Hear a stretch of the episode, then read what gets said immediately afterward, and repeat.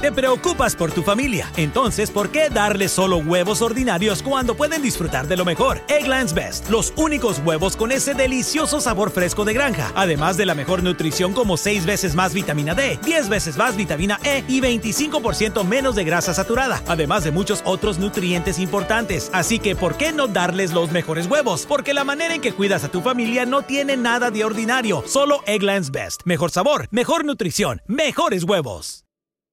Hello, beautiful. I'm Amy Errett, founder of Madison Reed, a hair color company I named after my daughter. Experience gorgeous, lasting, high quality hair color made with ingredients you could feel good about, with consistent results every time. It's easy to find your perfect shade. Book a complimentary video hair color consultation with a licensed colorist on madison reed.com and get 10% off plus free shipping on your first color kit. Use code RADIO10. That's code RADIO10. ¿Es posible conocer la voluntad de Dios para nuestras vidas? Pero tenemos este deseo no piadoso de conocer el futuro. Queremos saber el final desde el principio y eso no es asunto nuestro, eso es asunto de Dios y no nos corresponde a nosotros saber el fin desde el principio y es por eso que Dios es tan severo en sus advertencias en las escrituras contra aquellos que tratan de descubrir el futuro a través de medios ilícitos, tablas de Ouija divinas, cartas de tarot y ese tipo de cosas. Hoy, en Renovando tu mente, la voluntad de Dios.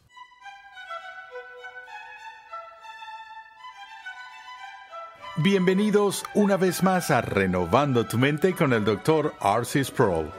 Hoy continuamos con esta serie de enseñanza de 60 lecciones que hemos titulado Fundamentos, un panorama general de la teología sistemática. En esta serie el Dr. Sproul nos muestra que las verdades de la escritura se relacionan entre sí en perfecta armonía. Muchos cristianos obedientes se preguntan seriamente cuál es la voluntad de Dios para sus vidas. Sin embargo, cuando hablamos de la voluntad de Dios, tenemos que hacer una distinción entre la voluntad revelada de Dios y la voluntad oculta de Dios. Pasemos ahora al salón de clases una vez más a escuchar al Dr. R.C. Sproul mientras explora estas distinciones y explica cómo aplicarlas de acuerdo a su palabra.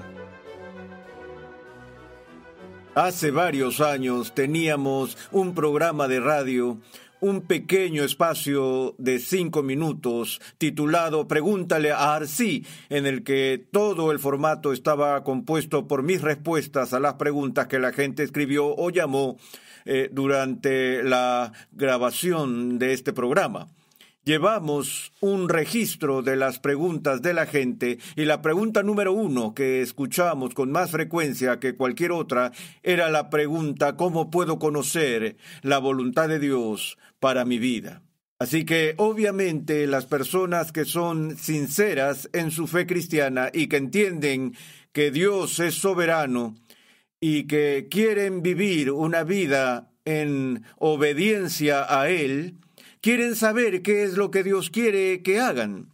Y cuando la gente me hace esa pregunta, suelo entrar en un largo discurso sobre los diversos significados del término voluntad de Dios eh, en las escrituras. Y cuando me dicen que quieren saber cuál es la voluntad de Dios, yo quiero saber de cuál voluntad están hablando. Pero antes de entrar en esas cosas, permítanme dirigir su atención a una declaración que encontramos en el libro de Deuteronomio, el capítulo 29, versículo 29. Eh, este es un texto del que creo que todos debemos ser conscientes, particularmente cuando estamos luchando con este tema de la voluntad de Dios para nuestras vidas. Se lee como sigue, las cosas secretas pertenecen al Señor nuestro Dios, mas las cosas reveladas nos pertenecen a nosotros y a nuestros hijos para siempre, a fin de que guardemos todas las palabras de esta ley. Ahora, el lugar donde se encuentra en la escritura es muy importante. El libro de Deuteronomio es el segundo libro de la ley, por así decirlo, y ahora ha habido una recapitulación de toda la ley que ha sido entregada por Moisés de parte de Dios al pueblo. Y al final de este relato de la entrega de la ley, encontramos este texto que hace una distinción entre la voluntad oculta de Dios y la ley revelada de Dios. Vamos a tomar un momento en esto.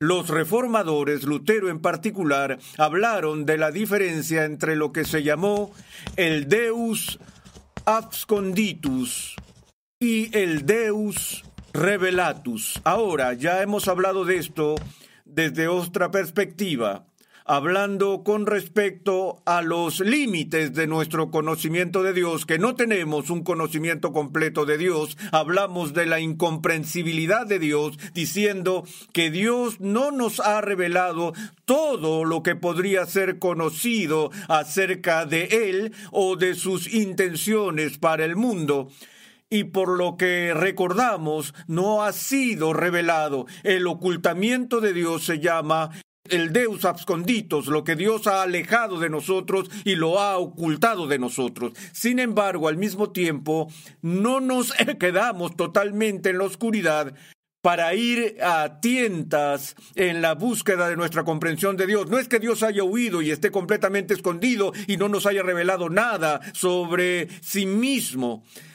Por el contrario, también está lo que Lutero se refirió de nuevo como el Deus revelatus, esa parte de Dios que Él ha revelado. Ahora, eso se incorpora aquí en este texto. Las cosas secretas pertenecen al Señor nuestro Dios. Eso se refiere a lo que llamamos la voluntad oculta de Dios. Ahora, es usual cuando estamos hablando de la voluntad oculta de Dios, tenemos en nuestra mente la voluntad decretiva de Dios. Y cuando la gente me dice, ¿cuál es la voluntad de Dios para mi vida? Les digo, recuerda que la Biblia usa diferentes eh, formas, usa la frase voluntad de Dios de varias maneras diferentes. La primera manera en que hablamos de la voluntad de Dios es lo que llamamos la voluntad decretiva. Y la voluntad decretiva de Dios es esa voluntad de Dios por la cual Dios lleva a cabo de forma soberana todo lo que Él quiera. A veces se llama la voluntad absoluta de Dios, a veces simplemente se denomina la voluntad soberana de Dios, a veces se llama en teología la voluntad eficaz de Dios, pero y normalmente hablamos de la voluntad decretiva de Dios. Es decir, cuando Dios decreta soberanamente que algo debe suceder. Eso mismo debe suceder. La Biblia habla con frecuencia sobre la determinación predeterminada de Dios donde cuando Dios ha decretado desde toda la eternidad que Cristo muera en la cruz de Jerusalén en un momento particular de la historia, eso debe suceder llega a pasar a través del consejo determinado o la voluntad de Dios. De eso estamos hablando cuando nos referimos a la voluntad decretiva de Dios, esa voluntad que Dios lleva a cabo por el poder absoluto de sus actos soberanos. Es irresistible. Tiene que suceder. Cuando Dios llama al mundo existencia, entra en existencia. No puede comenzar. Las luces no pueden encenderse hasta que dice sea la luz. Esa es la voluntad decretiva de Dios. Ahora, también hablamos de la voluntad preceptiva de Dios y entendemos que la voluntad decretiva de Dios no puede ser resistida. La voluntad preceptiva de Dios no solo puede ser resistida por nosotros, sino que se resiste todo el tiempo. La voluntad preceptiva de Dios es una referencia a la ley de Dios, a sus mandamientos. Esta es la voluntad de Dios, que no tengas otros dioses delante de él. Ahora, cuando la gente me llama y me dice, ¿cómo puedo conocer la voluntad de Dios para mi vida? Quiero decirles de cuál voluntad estás hablando. ¿Estás hablando de la voluntad decretiva de Dios? ¿Estás hablando de la voluntad oculta de Dios? Si estás hablando de la voluntad oculta de Dios, lo primero que tienes que entender sobre la voluntad oculta de Dios es que está oculta. y cuando la gente me dice, ¿qué quiere Dios que haga en este tipo de casos? Les digo, ¿Cómo saberlo? Estudio teología, pero no puedo leer la mente de Dios. Todo lo que puedo hacer es leer la palabra de Dios, y lo que la palabra de Dios hace por mí es entregarme su voluntad revelada. Y eso es una tarea suficiente que durará toda mi vida al tratar de ordenar todo lo que está en este libro que Dios ha revelado. Y si me preguntas sobre eso, puedo ayudarte con eso. Pero si me estás preguntando sobre la voluntad oculta, estás preguntando a la persona equivocada, porque no tengo ni la menor idea de lo que está en la mente de Dios en aquello que no ha revelado de sí mismo. Ahora Calvino hizo este comentario en este punto diciendo, donde Dios cierre su boca santa, yo desistiré de la indagación. Digámoslo de nuevo, donde Dios cierre su boca santa, desistiré de la indagación. Ahora, para traducir eso en la nomenclatura moderna, diríamos algo como esto. La voluntad oculta de Dios no es asunto tuyo. pues por eso está escondido. Ahora, tú es algo maravilloso y es una cosa virtuosa querer saber lo que Dios quiere que hagas. Debes saberlo. Eh, puede que tenga un plan secreto para tu vida que definitivamente no es asunto tuyo, pero al mismo tiempo podría guiarte y dirigir tus caminos. Una vez más, no hay nada de malo en buscar lo que llamamos la iluminación del Espíritu Santo o la guía de Dios en nuestras vidas. Y por lo general, eso es por lo que está preocupada la gente cuando eh, me llama. No están tratando de lidiar con la adivinación. Esas cosas eh, que están prohibidas en las escrituras pero tenemos este deseo no piadoso de conocer el futuro. Queremos saber el final desde el principio y eso no es asunto nuestro, eso es asunto de Dios y no nos corresponde a nosotros saber el fin desde el principio y es por eso que Dios es tan severo en sus advertencias en las escrituras contra aquellos que tratan de descubrir el futuro a través de medios ilícitos, tablas de Ouija divinas, cartas de tarot y ese tipo de cosas. Esas cosas se consideran prohibidas para nosotros como cristianos. Pero ¿qué dice la Biblia acerca de su guía? En todos nuestros caminos, si reconocemos a Dios, ¿qué? Él dirigirá nuestros caminos pero todo sigue volviendo en este concepto de reconocer a Dios de una manera en que la escritura nos anima a aprender la voluntad de Dios para nuestra vida. Y eso es sin centrar nuestra atención en lo perceptivo, disculpen, no en la voluntad decretiva de Dios, sino en la voluntad preceptiva de Dios. Si quieren saber cuál es la voluntad de Dios para su vida, permítanme decir lo que dice la Escritura. Las Escrituras dicen que esta es la voluntad de Dios para ustedes, incluso su santificación. Pero tú dices, ya, yo ya sé eso, es lo que yo quiero saber es si voy a tomar este trabajo en Lima, en San Salvador o en Ciudad de México. O si se supone que debo casarme con Carmen o Marta o Karina.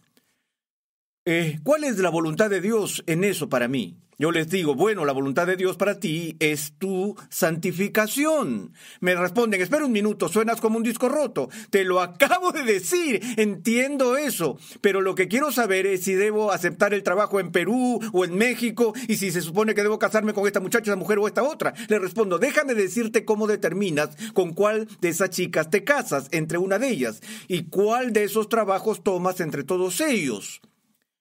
Lo que haces es estudiar de cerca la voluntad preceptiva de Dios, estudias la ley de Dios y aprendes los principios por los cuales debes vivir tu vida día a día. ¿Por qué dice el salmista que el hombre piadoso medita en la ley día y noche? Bienaventurado el hombre que no anda en el consejo de los impíos, ni se detiene en el camino de los pecadores, ni se siente en la silla de los escarnecedores, sino que en la ley del Señor está su deleite. Su deleite está aquí en la voluntad preceptiva de Dios y en esa ley medita día y noche. Y es esa persona que será como árbol plantado junto a corrientes de agua que da su fruto a su tiempo. No así los impíos que son como paja que se la lleva el viento. Ahora, de nuevo, si quieres saber qué trabajo tomar, tienes que dominar los principios y podrías descubrir, por ejemplo, que la voluntad revelada de Dios te dice que debes hacer un análisis sobrio de tus dones y talentos.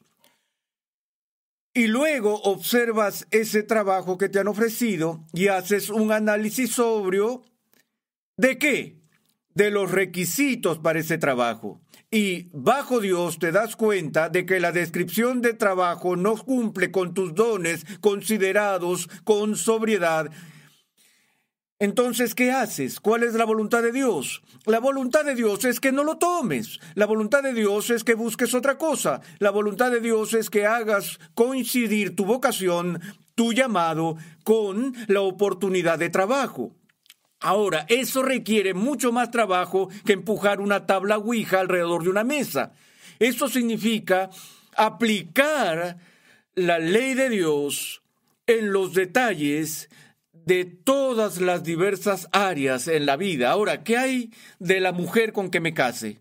Bueno, miras todo lo que dice la escritura sobre el matrimonio, todo lo que la escritura requiere con respecto a la bendición de Dios sobre el matrimonio y después de haber hecho todo eso podrías descubrir que hay, que tienes tres damas, todas ellas cumplen con los requisitos bíblicos. ¿Con cuál se supone que te cases? La respuesta a eso es fácil. ¿Con cuál quieres casarte? Porque mientras todas estén dentro de la aprobación de la voluntad preceptiva de Dios, entonces eres libre bajo Dios de hacer lo que quieras. Tú tienes libertad total para actuar de acuerdo con lo que sea, lo que sea que te plazca. Y por lo tanto no necesitas por qué perder el sueño sobre la voluntad de Dios, porque si te preocupa la voluntad oculta de Dios y dices, estoy en el centro de la voluntad de Dios, estoy manteniendo la voluntad oculta de Dios, si estás preguntando por la voluntad decretiva de Dios, no puedes estar fuera de la voluntad decretiva de Dios. Pero de nuevo, eso no es asunto tuyo. Y la única manera de que conozcas la voluntad oculta de Dios para ti hoy es esperar hasta mañana. y mañana te aclarará cuál era la voluntad oculta de Dios para ti hoy. Pero no vas a saber mañana cuál es la voluntad oculta de Dios para pasado mañana porque es la voluntad oculta de Dios. Y de nuevo, queremos conocer la voluntad de Dios en términos del futuro cuando el énfasis en la escritura es la voluntad de Dios para nosotros en términos del presente. Y eso tiene que ver con sus mandamientos. Una vez más, volvamos a Deuteronomio 29, 29. Las cosas secretas pertenecen al Señor nuestro Dios. Ahora no quiero ser poco serio cuando digo que no son de tu incumbencia, pero una cosa que podemos decir con seguridad, con certeza, ellas no son de tu posesión. Les pertenecen a Dios. Y lo que le pertenece en ese sentido no te pertenece y no me pertenece a mí. Es por eso que estas cosas no nos incumben, porque no son de nuestra propiedad, son de Dios. Pero esas cosas que se revelan nos pertenecen, por lo que Dios ha tomado algo de los planes secretos y los deseos secretos de su mente y ha removido lo secreto. Él le ha sacado el velo. Eso es la revelación. Una revelación es una salida del escondite, una revelación de lo que una vez estuvo oculto. Y ahora Dios se ha complacido en dar esta bendición indescriptible a su pueblo para compartir con nosotros. No compartir con nosotros en el sentido de comunicar información y usamos el término compartir en ese sentido. Si doy mi testimonio digo, déjame compartir algo contigo y luego comparto mi punto de vista, el cual podrías o no querrías compartir desde el principio.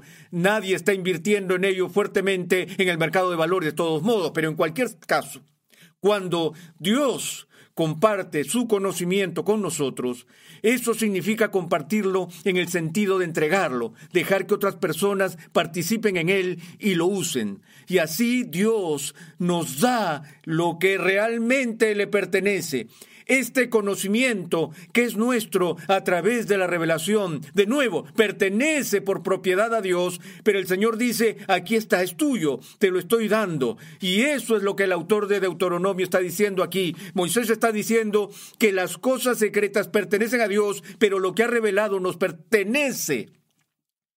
Y no solo a nosotros, sino a nuestra simiente o a nuestros hijos. Ahora, regresa al libro de Deuteronomio y mira lo preocupado que está Moisés de que esa posesión bendecida indescriptible, esa propiedad de conocimiento que Dios ha tomado de su propia mente y la ha dado a su pueblo, se da no solo para nosotros, sino para nuestros hijos, y la prioridad de transmitir eso a nuestros hijos es uno de los énfasis principales en este libro. Y de nuevo, ¿por qué? Para que podamos cumplir todas las palabras de esta ley. Ustedes ven, una vez más, la voluntad revelada de Dios se da en y por medio de la voluntad preceptiva, y que esta revelación es dada para que podamos hacer algo para que seamos obedientes. Ahora, permítanme recordar el contexto en el que he dicho esto. Empecé diciendo que recibo todas estas llamadas telefónicas y cartas de personas que me decían cómo puedo conocer la voluntad de Dios para mi vida. ¿Por qué no me llaman y dicen cómo puedo conocer la ley de Dios? La gente no me llama y me pregunta cómo puedo conocer la ley de Dios, porque ellos saben cómo pueden conocer la ley de Dios. Ellos solo tienen que buscar en la Biblia. Basta con que estudien la ley de Dios. Pero esa no es la pregunta número uno que recibo. De hecho, nadie dice eso. ¿Cómo puedo conocer la ley de Dios? Y esto se debe a que es tan evidentemente fácil. Ahora sería una pregunta diferente si alguien dijera ¿cómo puedo cumplir la ley de Dios? Y hay personas que están preocupadas por eso, aunque no son demasiadas. Pero de nuevo, lo que la mayoría de la gente está preguntando cuando dicen ¿cómo puedo conocer la voluntad de Dios? Lo que están preguntando es sobre un conocimiento del futuro, el cual está cerrado.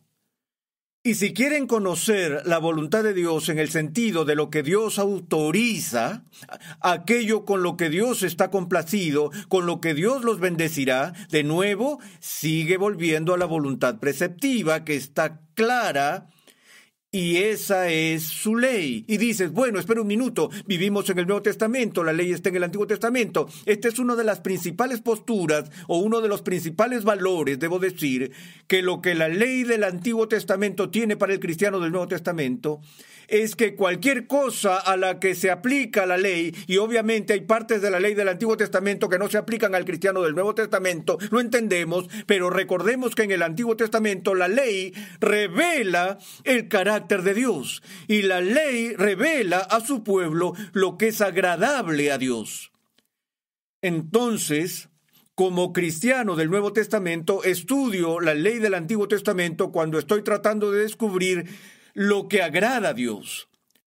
Y aunque parte de esa legislación no se repite en el Nuevo Testamento, el develamiento del carácter de Dios continúa en el Nuevo Testamento. Y tengo el gran valor de tener esa ley que es el, el qué, lámpara para mis pies, la luz para mi camino. Así que de nuevo, si estoy buscando mi camino y estoy a tientas en la oscuridad y quiero saber la voluntad de Dios para mi vida y necesito una lámpara para mostrarme a dónde se supone que debo ir, si necesito una luz para mostrarme el camino que mis pies deben tomar, ¿dónde está? Está en la ley de Dios.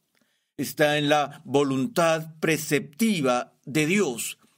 Una vez más, las cosas secretas pertenecen al Señor nuestro Dios, mas las reveladas nos pertenecen a nosotros y a nuestros hijos para siempre. ¿Por qué?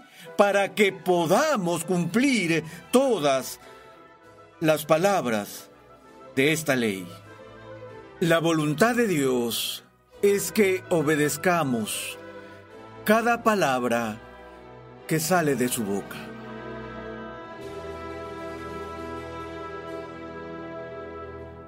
Estás en sintonía de Renovando tu mente con el Dr. R.C. Sproul. En este episodio vimos la importante distinción entre la voluntad revelada de Dios y la voluntad oculta de Dios. Te invitamos a visitar nuestra página web renovandotumente.org, donde podrás solicitar gratuitamente la guía de estudio de la serie en curso. Te recomendamos el libro del Dr. R.C. Sproul titulado Todos somos teólogos, una introducción a la teología sistemática. En este edificante libro, el Dr. Sproul estudia las verdades básicas de la fe cristiana, recordándonos quién es Dios y qué ha hecho por su pueblo en este mundo y en el venidero. Todos somos teólogos, una introducción a la teología sistemática. Pídelo en tu librería favorita hoy mismo. El Señor no es un espectador celestial sin ninguna influencia en los acontecimientos de este mundo. En nuestro próximo episodio, R.C. Sproul explica cómo Dios está activamente involucrado en la preservación de su creación, incluso trabajando en nuestras circunstancias y elecciones personales. Renovando tu mente es una producción de los Ministerios Ligonier la confraternidad de enseñanza del Dr. R.C. Sproul. Nuestra misión, pasión y propósito es ayudar a las personas a crecer en su conocimiento de Dios y su santidad. Para contactarnos, por favor, envíanos un correo electrónico a programa arroba renovandotumente.org con tus preguntas, testimonios y comentarios. Sintonízanos nuevamente en esta misma emisora y en este mismo horario y únete a nuestra gran comunidad virtual en las redes sociales.